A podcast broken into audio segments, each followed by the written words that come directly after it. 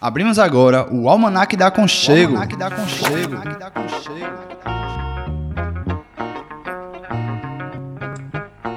O passeio da rádio comunitária Conchego pelas aventuras da comunicação livre e popular.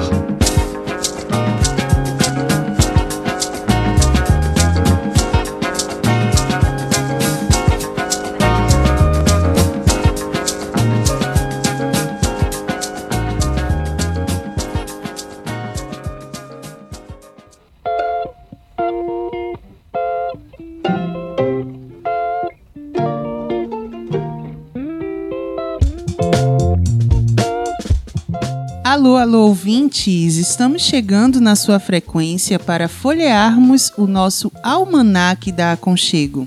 Eu sou Martiene Oliveira e mais uma vez estou apresentando o Almanac da Aconchego junto com meu parceiro, Gus Cabreira. E aí, Martiene, boa tarde para você e para todas e todos nossos ouvintes. Sejam bem-vindos e bem-vindas ao nosso nono programa da Almanac da Aconchego, nosso programa sobre comunicação popular, comunitária e livre. Se você quiser ouvir os programas anteriores ou perder algum deles, é só acessar radioaconchego.org.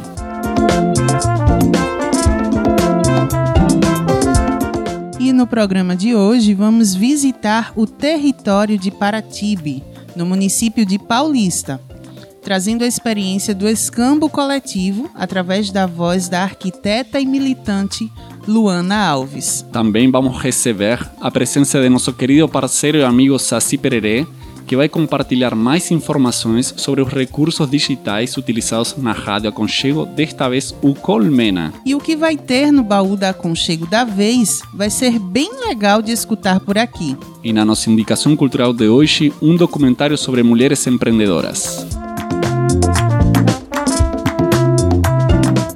Ah, e também muita música. Tem que ter a música, né, Gus?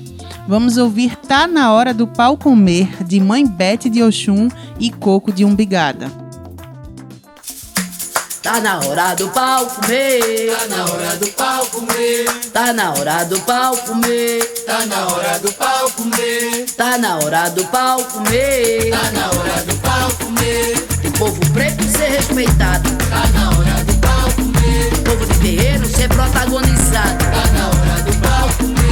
Pra aparecer na televisão. Tá na hora do pau comer. Pra derrubar as concessão. Tá na hora do pau comer.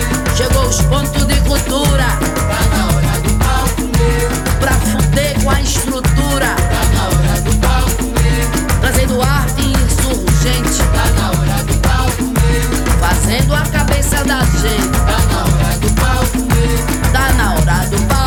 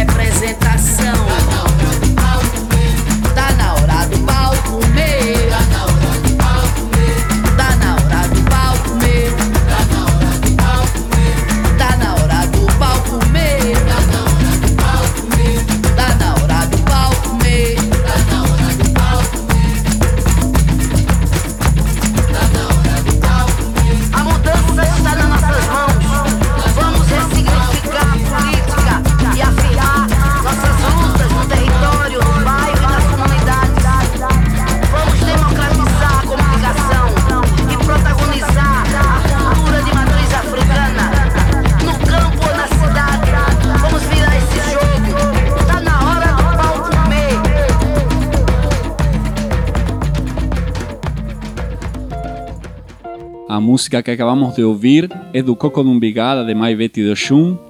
E uma curiosidade, não sei se tu sabias, né, Martiene, sobre o Coco Umbigada. A sede do Coco é lá no Beco da Macaíba, na Guadalupe, no Olinda. Porém, as raízes são de Paraty Paulista, o território onde surge o escambo coletivo. Então, sem mais delongas, vamos ao nosso papo de hoje com Luana Alves, arquitecta, urbanista e integrante do escambo coletivo. Eu me chamo Luana Alves, sou uma mulher negra, cria de Paratibe, que é um bairro de periferia de Paulista. Tenho 29 anos, sou arquiteta urbanista, militante, né, das lutas urbanas antirracistas. Sou integrante de alguns grupos, né, de atuação comunitária. Eu integro o Escambo Coletivo, há coletivas que integram a rede de coletivos populares de Paulista. Sou assessora técnica popular, né, apoio a comunidades que estão enfrentando conflitos urbanos aqui na região metropolitana de Recife, pela CAUS. Estou com a presidenta do IAB, né, o Instituto de Arquitetos do Brasil, no diretório aqui de Pernambuco, e também integro a equipe da Habitat para a Humanidade Brasil. Sou filha de uma costureira aposentada, né? Eu cresci em Paratibe, tenho essa atuação técnica mais voltada para esses trabalhos nos territórios periféricos, acho que muito por conta dessa influência que eu tive nos, nos coletivos, né? O escambo coletivo, ele surgiu em 2009, né? Lá, é, a gente chama de Paratibe e Arthur, porque são os bairros de Paratibe e Arthur Lundrig 1, que tem seus limites oficiais, mas territorialmente a gente são bairros que se misturam muito, né? Então é o nosso, é o que a gente chama de território afetivo, né, da gente, de atuação do escambo, né? É, surgiu em 2009 a partir da inquietação dos jovens do bairro, né? Tinha um grupo de amigos e amigas que trabalhavam já muito com cultura, alguns tinham banda, enfim. E aí já existia o Clube da Música, né? é, no território, que já promovia alguns eventos culturais, e a partir dessa influência surge o escambo coletivo, é, inicialmente para pautar cultura, para criar né, espaços de promoção de lazer e de cultura para a comunidade, né? entendendo que os bairros, eles historicamente são esquecidos pelo poder público, a gente não tem muitas opções de lazer, a gente não tem muitas opções de cultura, é, e aí surge a partir dessa necessidade. Mas com o passar do tempo, né, com o amadurecimento do grupo, que inicialmente fazia os escambos culturais, que a gente faz até hoje, é, a gente começou a amadurecer e até a compreensão que o que a gente vem discutindo é, no território era direito à cidade, né? Começou a ter a compreensão de que o que a gente estava pautando tratava-se não só da luta por promoção de espaços de cultura, mas da luta pelo direito à cidade, da luta de, de poder ocupar e de ter esse direito de ocupar os espaços, de ter esse direito de discutir as decisões e os rumos da cidade. Então a gente começou a ter uma atuação política mais forte e começou a desenvolver outras atividades formativas, e, enfim, então a gente começou a fazer outras atividades formativas, é, que sempre tá, tem esse envolvimento de cultura, de arte, é, mas começou a ter essa pegada também mais política, de trazer mais informação. A gente trabalha com diversas temáticas, né? Raça, violência institucional, né? A violência do Estado dentro da periferia, diversidade, gênero, e aí a gente começa a trazer essas pautas a partir daí, tudo que a gente começa a, a produzir tem essa pegada. Então, os eventos culturais passam a ter temáticas, a gente sempre traz falas né, de pessoas com temáticas direcionadas, a gente apresenta vídeos temáticos, promove esses debates. Né? Então, a gente, é, esse ano, está completando 13 anos de atuação com essa pauta de direito à cidade é, lá em Paraty de Arthur. Lá porque eu tô, hoje eu estou em Recife. O escambo coletivo tem suas ações nos bairros de Paratibe e Arthur Lundgren. O coletivo chama esses lugares de territórios afetivos. Vamos conhecer um pouco mais sobre esses bairros da periferia de Paulista. Paratibe Arthur é um bairro de periferia, né? Que surge, sobretudo, né? Ele, ele, ele tem, começa a ter esse surgimento a partir das casas de, das vilas que foram construídas para os operários, né? Que trabalhavam nas fábricas. Para quem não sabe, Paulista tem um histórico muito, muitos anos de, de é, investimentos e de, de, de, produção na indústria têxtil, né, no, no setor têxtil. Então, tinham muitas fábricas. Consequentemente, muitas mulheres que moram em, em Paraty são costureiras ou costureiras aposentadas. Minha mãe é uma delas. Né? Então ele surge a partir disso. Tem uma parte lá do bairro de Paratibe que a gente chama de Vila Invadida, que é a vila dos operários da fábrica, que de fato foi invadida é, e que hoje é, já é mais, mais urbanizada, tem um pouco mais de estrutura, mas que vem desse histórico, né? Então, Paratibe tem um perfil muito interessante voltado para a cultura. Eu estou falando do escambo, mas já falei do, do não falei ainda do Paratibe Rios de, Rios de Palavras, que Pauliane Carlos promovia, que é uma poeta lá, lá do bairro. É, a gente tinha o Clube da Música, então é, o próprio Coco de Mãe Beth é, de Oxum surgiu no território de Paratibe, né? Então, assim, a gente tem essa pegada, a gente tem muitos poetas, muitos artistas no bairro, então há essa inquietação com relação à, à cultura e ao lazer, né? Então, esse é o perfil do bairro, são dois bairros, é o maior colégio eleitoral, por exemplo, do município, né? É, são bairros muito densos, de população mesmo, quando junta Paratiba e Arthur, mas também é um bairro que tem um, uma série de históricos de negação, né? Parte do bairro de Paratibe e de Arthur Lundrig foram loteamentos é, da Coab, né? Mais ou menos ali pelos anos 80, 70, que estavam tendo essas entregas de chaves, mas tem o histórico que a gente sabe que se repete nas diversas periferias do Brasil, né? Histórico de negação, é, seja no, no, na questão da saúde, com os postos de saúde é, historicamente sucateados, né? Os espaços de lazer também sempre muito precarizados, muitas vezes construído com as mãos e os recursos dos próprios moradores, né?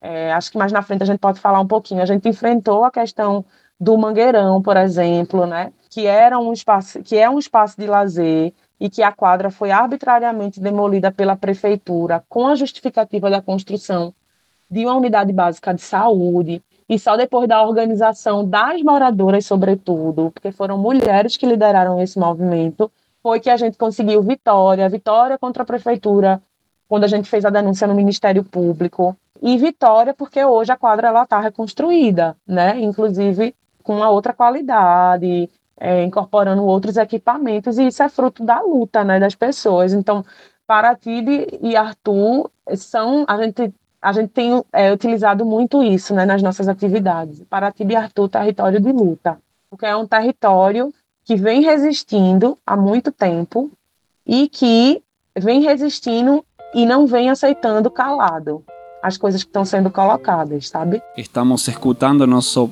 almanaque da Conchego de hoje, Luana Alves, integrante do Escambo Colectivo. Com essas ideias sobre os territórios afetivos e de luta ecoando, Vamos para um rápido intervalo e voltamos já já com mais Almanac.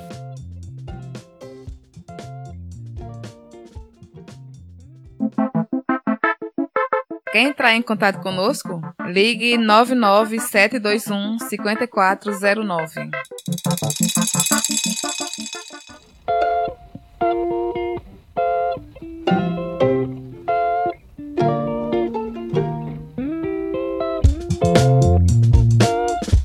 Continuamos com o Almanac da Aconchego. No nosso programa de hoje, estamos conversando com Luana Alves, arquiteta e militante do Escambo Coletivo. No primeiro bloco, Luana nos contou um pouco da história do coletivo e dos bairros Paratibe e Arthur Lundgren, onde o Escambo atua há 13 anos. Continuando nosso papo com Luana, vamos conversar sobre o conflito que tiveram com a Prefeitura de Paulista pela quadra do Mangueirão, a prefeitura quis construir uma unidade de saúde no único espaço de lazer público do bairro, onde o coletivo realiza também várias de suas ações. É, o Salva Quadra do Mangueirão foi um movimento popular que foi é, construído, é, organizado pelos moradores do bairro, né, sobretudo pelas moradoras, que foram as mulheres que lideraram sobre esse, esse movimento. E tudo isso começou porque a, a comunidade, o bairro, já pautava, junto à prefeitura, a reforma é, da quadra do Mangueirão, que até então, até então não, é, ainda é o único espaço de lazer público livre, aberto, sem grades, é que o que, como eu falei anteriormente, os, um dos bairros mais populosos da cidade, né, somando Paratiba e Arthur, os bairros mais populosos da cidade, contextualizando sobre o que representa o, ter, o espaço do Mangueirão para a gente, para que as pessoas possam compreender o que foi essa luta. Por ser o único espaço, o Mangueirão ele abrigava historicamente uma série de atividades, né? A gente tinha teve durante mais de 12 anos é, o Arraial da Chave, que era o Arraial, era a festa de São João dos bairros, e que acontecia é, no Mangueirão. A gente tinha a apresentação dos grupos de teatro, do Klaus Encena, né, da, na Paixão de Cristo, que também acontecia no Mangueirão. Os próprios cultos religiosos das igrejas, dos terreiros, muitas vezes é, aconteciam atividades no Mangueirão. E o escambo, nesses últimos 13 anos, sempre realizou muitas atividades no decorrer do ano lá.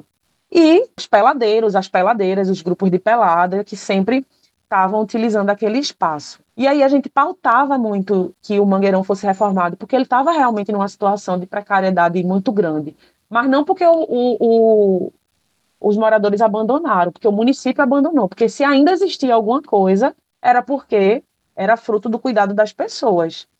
E aí um belo dia a prefeitura chegou lá com um monte de trator e começou a derrubar o mangueirão. E aí todo mundo ficou feliz porque era a reforma do mangueirão. Mas quando o pessoal saiu para entender o que estava acontecendo, descobriram que o mangueirão estava sendo demolido para construir uma unidade básica de saúde. E as moradoras procuraram o escambo para que a gente pudesse fazer, facilitar essa mobilização, já que a gente já tem essa inserção nos bairros. E aí a gente começou a pautar. E muita gente questionou na época o porquê os moradores estavam sendo contra uma unidade básica de saúde. Mas os moradores não eram contra a unidade básica, os moradores eram contra o sucateamento do serviço público, porque não era falta de posto de saúde, era que os postos não tinham estrutura, não tinha equipamento, não tinha médico, não tinha remédio. E contra esse tipo de política e de gestão que coloca a questão da saúde em detrimento do lazer público, né? como se não houvesse importância para isso, como se fosse menos importante.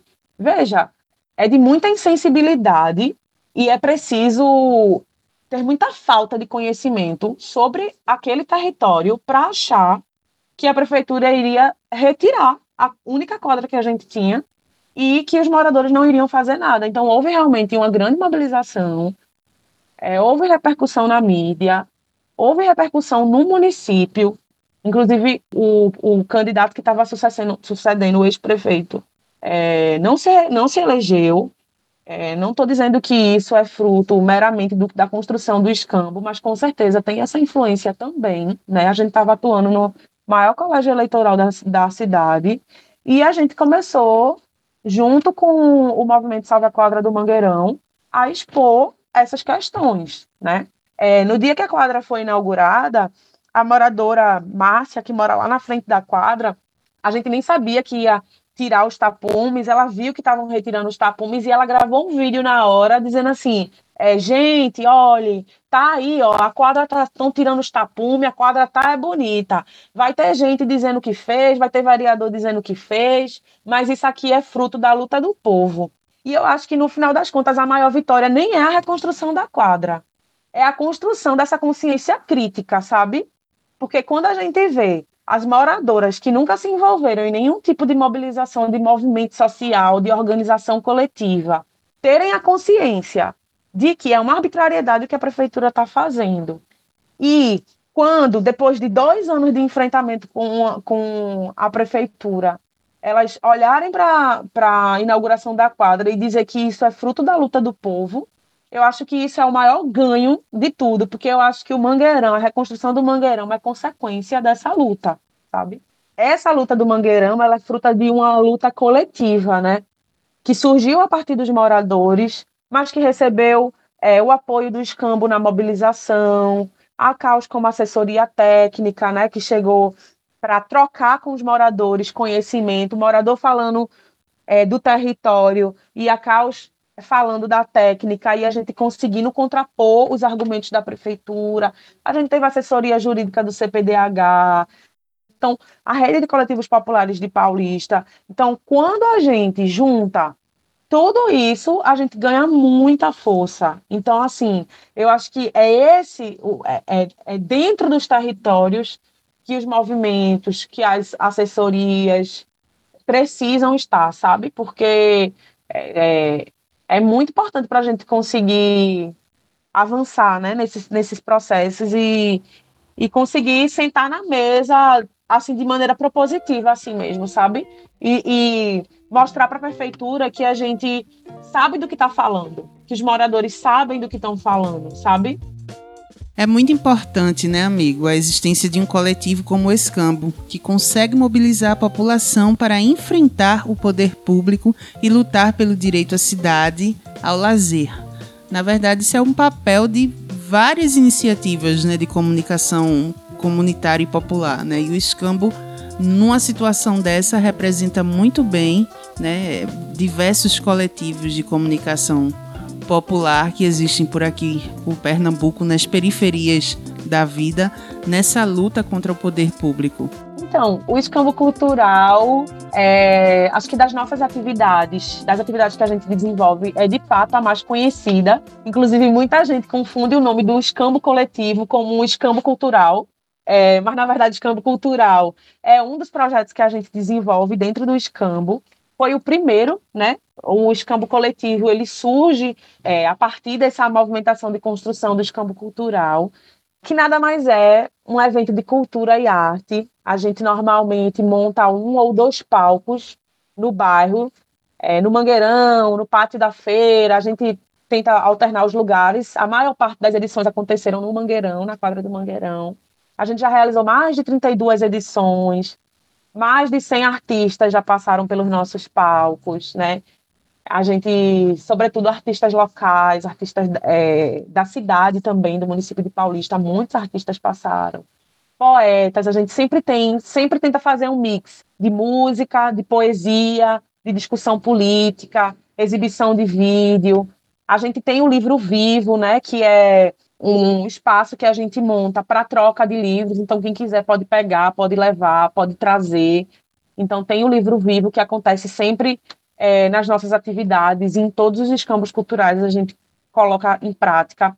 A estrutura é sempre organizada a partir, principalmente, da venda de camisas, né, que a gente produz, da doação interna dos integrantes também, de amigos parceiros. Às vezes a gente consegue é, algum edital que aí facilita um, bocado, mas a gente consegue realizar as atividades dessa forma, de maneira autônoma, né? Então a gente traz debates políticos, muitas vezes a maioria dos escambos a gente traz temáticas, né? Em 2018, que foi o ano é, de maior enfrentamento, no caso do Mangueirão, a gente realizou o escambo cultural Território de Lutas, foi lindíssimo dois palcos, mais de dez artistas se apresentaram na noite. Normalmente as atividades da gente juntam cerca de 600, 700 pessoas no bairro. Então, assim, é, inicialmente a gente fazia, que a gente era jovem, né, cheio de energia, a gente fazia mais ou menos umas quatro edições por ano. Hoje em dia a gente faz uma edição, ela acontece é, em dezembro, antes do Natal, a gente faz uma edição por vários motivos, por custo e por também, porque com o passar do tempo, priorizar também outros tipos de atividade. E além do escambo cultural, a gente começou a desenvolver outros projetos. Então, a gente precisava dividir esse ano de atividades. E aí, falando dos outros projetos que a gente desenvolve, a gente tem o Cine Diverso, que é um cinema que a gente leva para a rua sempre apresentando curtas-metragens, a depender do tempo, dois ou três curtas, com a temática direito à cidade, raça, enfim, a gente tem temáticas diversas. É, e aí a gente sempre faz aquele momento da roda de debate para discutir sobre o que está acontecendo, o que foi colocado. A gente faz cine também para criança, né, com temáticas adaptadas. É, a gente também tem o Ocupe, que são a, o Ocupe é, são atividades que a gente desenvolve de ocupar os espaços públicos, que não é um, um, um escambo cultural, na proporção de grandiosidade do escambo cultural, mas muitas vezes compõem uma atividade de urbanismo tático, que aí é importante colocar que a gente utiliza o urbanismo tático, que o que é esse urbanismo tático? São ações passageiras, ações que a gente sabe que não vão durar muito tempo, mas que a gente consegue testar alguma questão no território ou chamar atenção. Por exemplo, a gente pintou uma certa vez uma faixa de pedestre num local que estava tendo muito acidente. É, a faixa não durou muito, a gente não tinha tinta que era ideal para fazer a faixa, mas a gente foi lá de madrugada, pintou, repercutiu bastante no bairro. E a intenção é, das ações de urbanismo tático é isso, é provocar, mas sempre pautando que o município faça a obra estruturante. A gente tem formações, né, as formações políticas, então a gente sempre planeja uma, uma sequência de formações, a depender do que a gente está vivendo no contexto político e no contexto do território também. Então a gente desenvolve essas formações com os moradores, a gente chama, às vezes é integrante dos campos, às vezes é convidado externo que a gente traz para estar tá trazendo essas discussões. E a gente está retomando, inclusive agora, esse ano, o 10 minutos, dois gols, que é a atividade do jogar bola mesmo, faz alguns anos que a gente não fazia mais a atividade de 10 minutos, dois gols. E aí, com o amadurecimento do coletivo nesses anos, com a integração de mais mulheres na composição, a gente também está pautando e incentivando e correndo atrás dos times de mulheres e da integração das mulheres no 10 minutos, dois gols. Então a gente está tendo esse processo de retomada. A gente ouvia a Luana, né, falando sobre todas as atividades que o Escambo realiza, né? que foram suspensas ou adiadas, né, prorrogadas pela pandemia. Né? Durante a pandemia, o Escambo Coletivo, junto à rede de coletivos populares de Paulista, fizeram um atlas da vulnerabilidade para subsidiar suas ações, que também foi apresentado à prefeitura. Além disso, o Escambo fez doações de alimentos, kits de higiene e máscaras. Também produziram um manual ilustrado para a prevenção da Covid e desenvolveram campanhas de comunicação dentro dos territórios mais vulneráveis. Ou seja, quando mais foi necessário, o coletivo que trabalha com direito à cidade, arte e cultura dedicou-se a doar alimentos e ajudar a população para a prevenção do coronavírus. Então vamos agora para um rápido intervalo e voltamos já já. Fica com a gente. Quebrando as cercas do latifúndio midiático, reforma agrária no ar. Almanac da Aconchego, uma revista sobre comunicação comunitária e popular. Aqui na Aconchego, você não precisa ser assinante para ter acesso à nossa programação sem interrupções e publicidade. Tudo está disponível para você 24 horas por dia. Escute, divulgue e apoie a comunicação livre e popular. Aconchego Premium. Premium.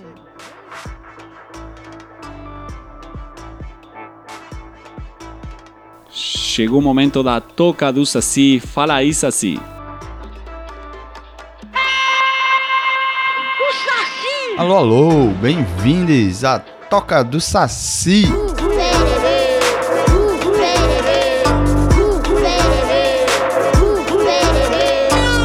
Dando prosseguimento à série de programas nos quais falamos sobre os recursos digitais que utilizamos na Rádio Comunitária Conchego, hoje fecharemos este bloco conversando um pouco sobre o Colmena.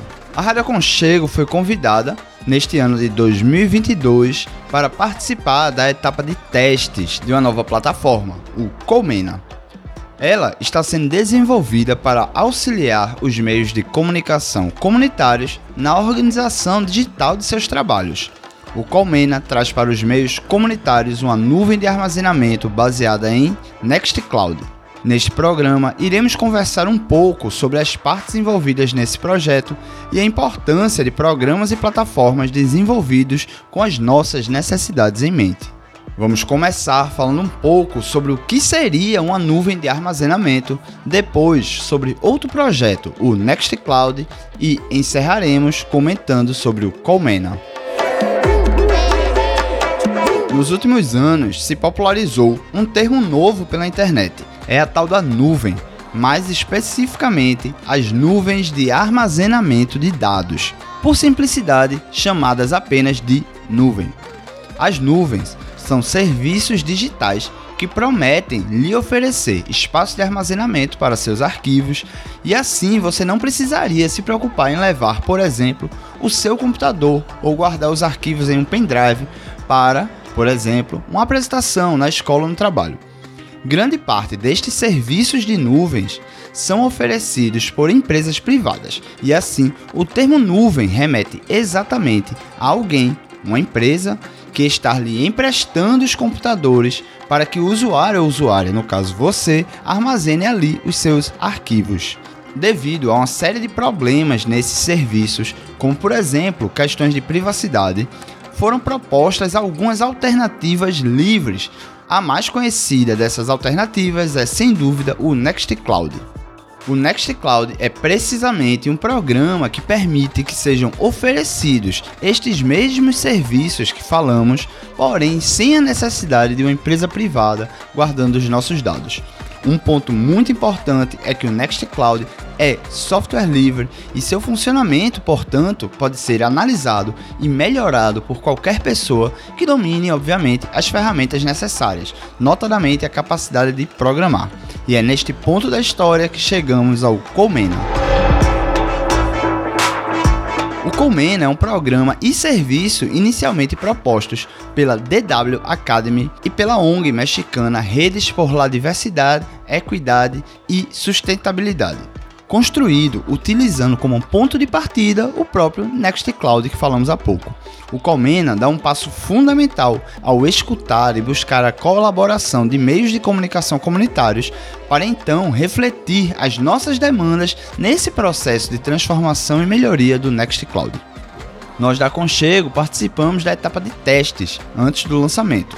Atualmente, Apesar da ferramenta ainda não estar pronta para uso 100%, nós seguimos utilizando de forma a registrar possíveis falhas e também indicar melhorias. Essa dinâmica de colaboração é algo fundamental nos programas e serviços de código aberto.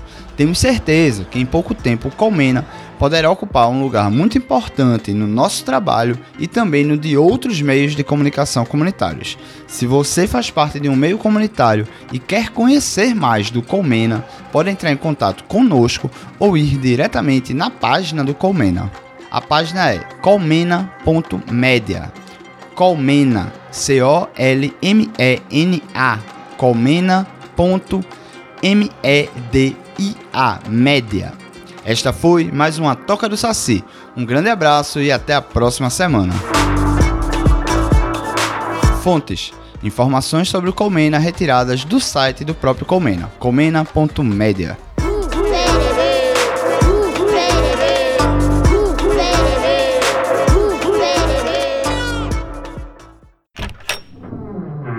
Baú da Aconchego um passeio pelos programas e memórias gravados pela rádio comunitária Aconchego.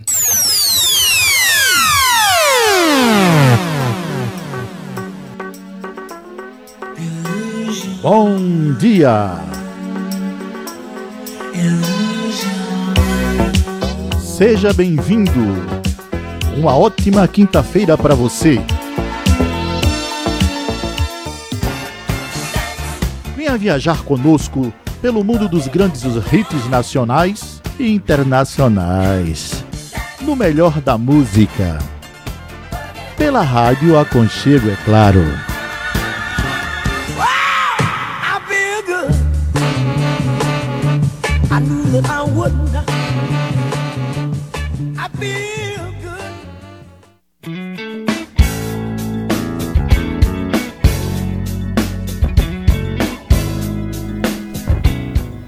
E você, a partir de agora, está conectado com a Rádio Aconchego FM 88.1.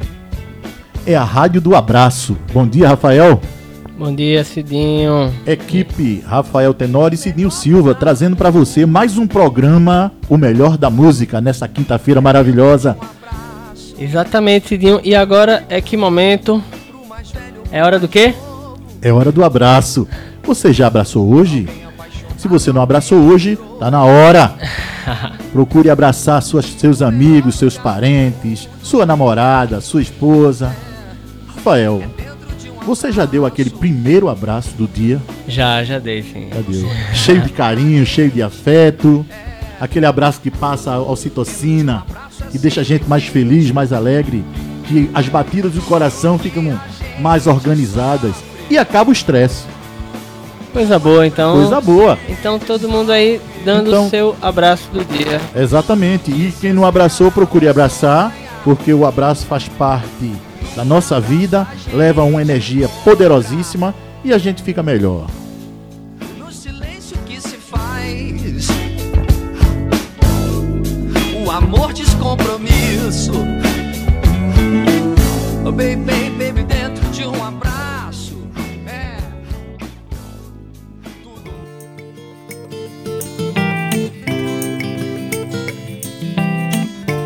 E acabamos de ouvir um fragmento do programa O Melhor da Música, número 32, do ano de 2018. O Melhor da Música foi produzido e realizado por Cidinho Silva, né? Que ele sempre trazia informações, dados e curiosidades sobre música, música brasileira, música internacional, muito MPB, mas também tinha samba, rock e outros estilos musicais. Cidinho, um grande parceiro e apoiador da Rádio Comunitária Conchego. O fragmento que vocês ouviram era a edição sobre Dona Ivone Lara, conhecida como a Rainha do Samba. Até agora, o Melhor da Música já teve três por- temporadas, uma em 2016, outra em 2018 e a terceira durante 2021. Quem sabe, em qualquer momento, Cidinho volta a fazer o programa com a gente.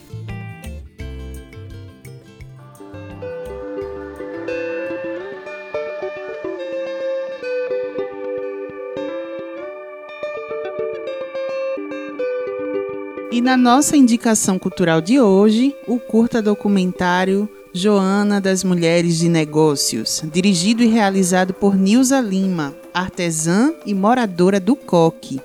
No documentário se apresentam as histórias de vida de cinco mulheres que vivem da venda de seus produtos na feirinha que fica por fora da estação do metrô Joana Bezerra, na cidade do Recife. Vale ressaltar que a realização foi feita pela galera do Coque, tá, gente? Pelo pessoal que participou do Coque Vídeo e que participa do Revelar-se, grupo de fotógrafas do Coque. Vamos subir agora um áudio de Nilza. Olá, eu sou Nilza Lima, eu sou idealizadora, dirigi e também fui roteirista desse documentário que é Joana da Mulheres de Negócio, que retrata, né, desvela a feirinha da estação Joana Bezerra, que é uma estação de ônibus e metrô localizada na comunidade do Coque, que abriga uma feira que ocorre todas as quintas há mais de 10 anos e é ocupada exclusivamente por mulheres e na sua grande maioria negras. Aí a feira ela é um ponto, né, que converge a vida dessas mulheres, né? E eu sendo uma delas, eu também ocupo lá com o meu brechó, com o Verde em Brechó. Eu senti a necessidade de retratar, né? Senti a necessidade de mostrar, de documentar esse empreendimento feminino e periférico. E o documentário ele acompanha, né? O filme ele acompanha a vida dessas mulheres desde o momento que elas se levantam em suas casas, pegam ônibus, Uber para chegar à feirinha e organizar suas mercadorias, sua, sua grande maioria nas mercadorias são roupas de brechó, certo? Aí as barracas, elas iniciam o dia né, de vendas e negociações é agora. Recentemente, de dois anos para cá, a gente conseguiu uma estrutura de barraca, né? Que a gente paga um aluguel né, diário. E aí a gente consegue colocar nossa mercadoria, é, onde foi um avanço, né? Porque antigamente é, colocavam no chão, né? A- a- ainda tem mulheres que não têm acesso à barraca e colocam suas mercadorias no chão. E é isso, essas mulheres elas tiram o sustento né, de suas famílias dali, da feirinha, né? Na grande maioria, elas são também chefiam a família, né? São mães solos. E é isso. O grande intuito desse filme, os objetivos principais desse filme é materializar a imagem de força dessas mulheres que são guerreiras e muitas vezes marginalizada por parte da população, certo? Reprimida por segurança na estação, sabe? Por conta de toda a movimentação que gera no local e da visibilidade à feira, né? Que gera em movimento uma economia local e uma renda que garante o pagamento das contas mensais de muitas, né? E literalmente também da minha. Aí é isso. E convido vocês todos a assistir esse documentário. Ele está disponível no YouTube. Está disponível também na nossa página, na rede social, que é o Instagram da, do Verde Brechó, que é a minha marca, onde eu, empreendo, onde eu empreendo também lá na feirinha. E é isso. E venham também conhecer a feirinha da Estação Joana Bezerra, que é uma feirinha muito potente. Você está ouvindo o Almanac da Aconchego. Entrar em contato conosco? Acesse nosso blog radioaconchego.milharal.org.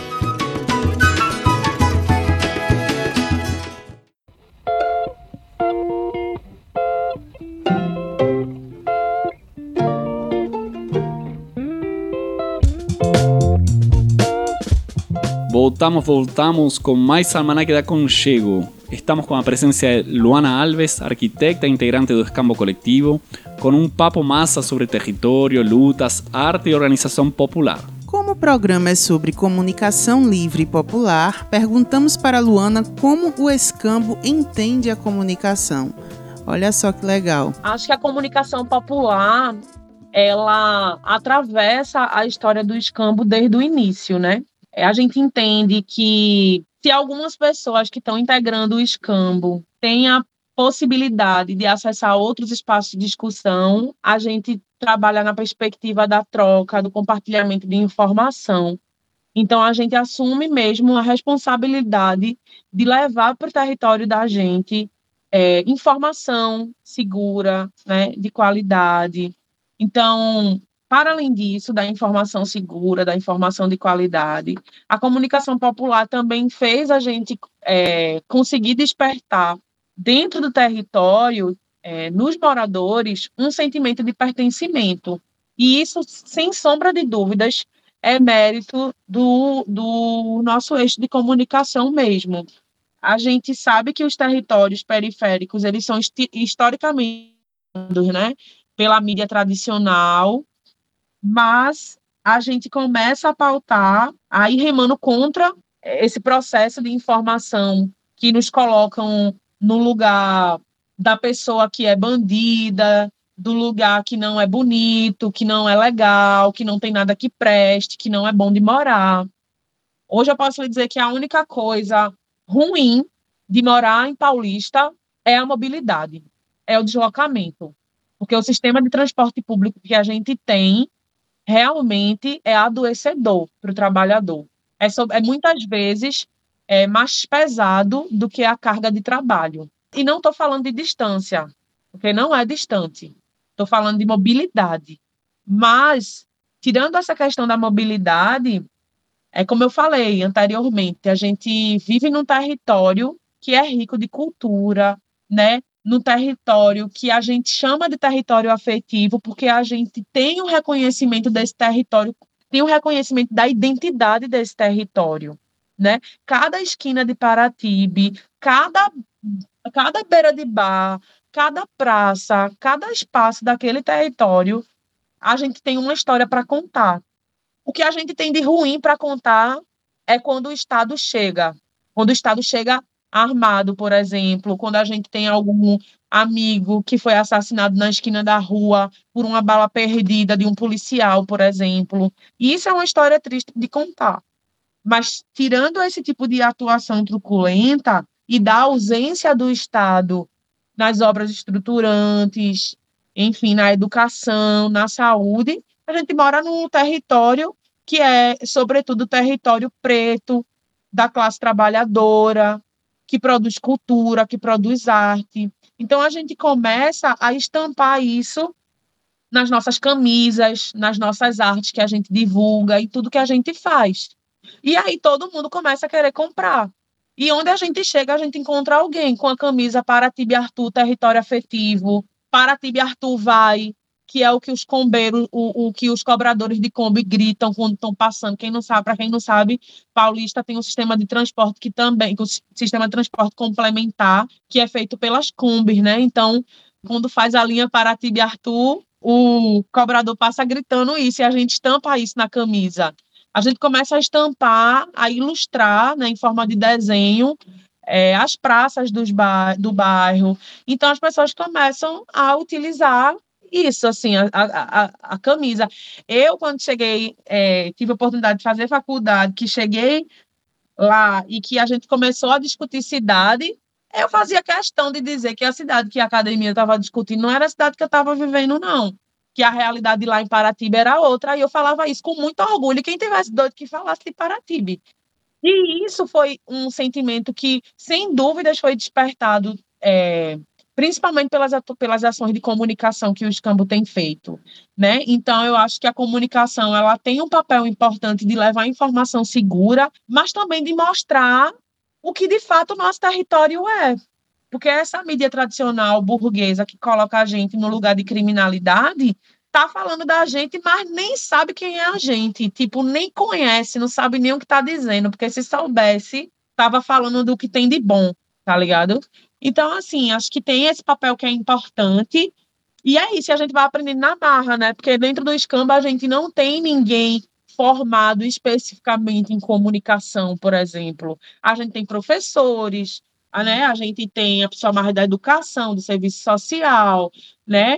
Da agroecologia, tem gente dessas áreas, mas a gente não tem gente de comunicação. Isso aí a gente aprende na barra. Temos alguns principais desafios, né? Nessa construção. É, a gente sabe que o escambo ele é um coletivo é, autônomo, né? A gente não é institucionalizado, a gente não tem CNPJ e a gente preza por isso nesse momento. Eu até construo outros movimentos é, institucionalizados, mas o escambo ele tem essa pegada mais autônoma e eu valorizo e, e, e o grupo valoriza muito isso.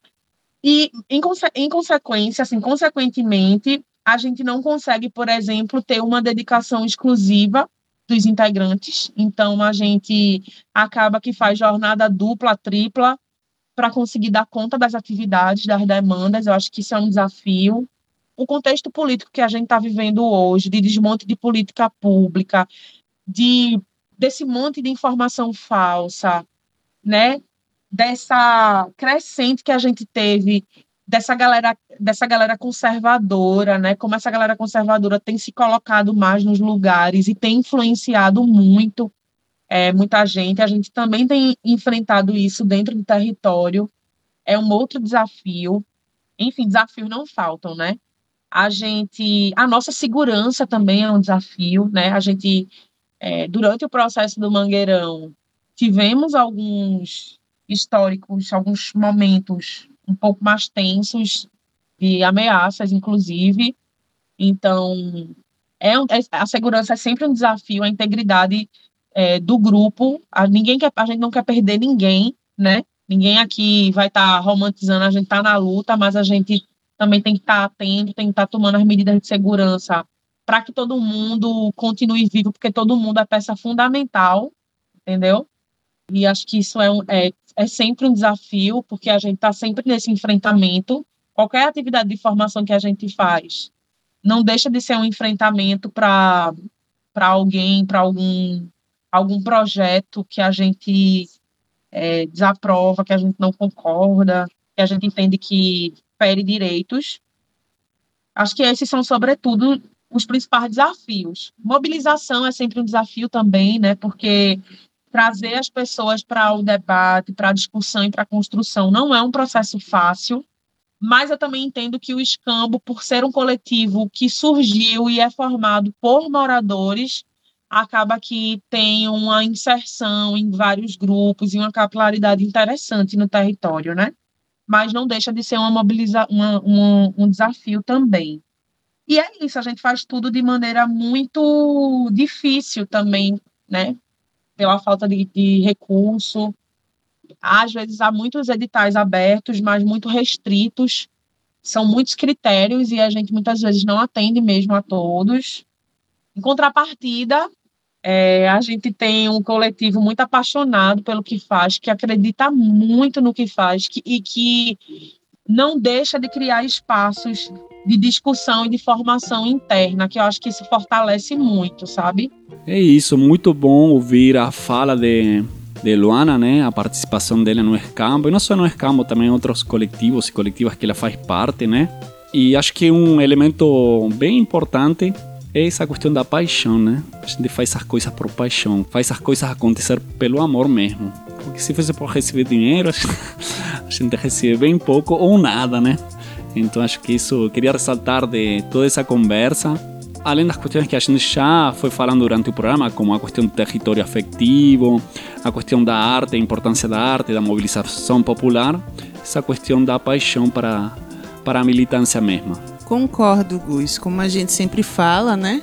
É a gente por a gente mesmo, né? E o que move a gente é justamente essa paixão, né? Essa intensidade aí que a gente tem. Eu costumo dizer também que quanto mais prazer aquilo causa, mais a gente mergulha. E às vezes a gente perde noção do tempo, do horário, dos recursos, né? A gente queria ter tantos braços, tanto tempo, né? E tanto dinheiro para fazer tudo que a gente tem de ideia. Né? E Luana representou muito bem né, nesse programa com o seu depoimento, falando das experiências, dos desafios. E essa é a realidade de, da maioria né, dos coletivos de comunicação popular das grandes periferias ou pequenas periferias né, daqui do Brasil.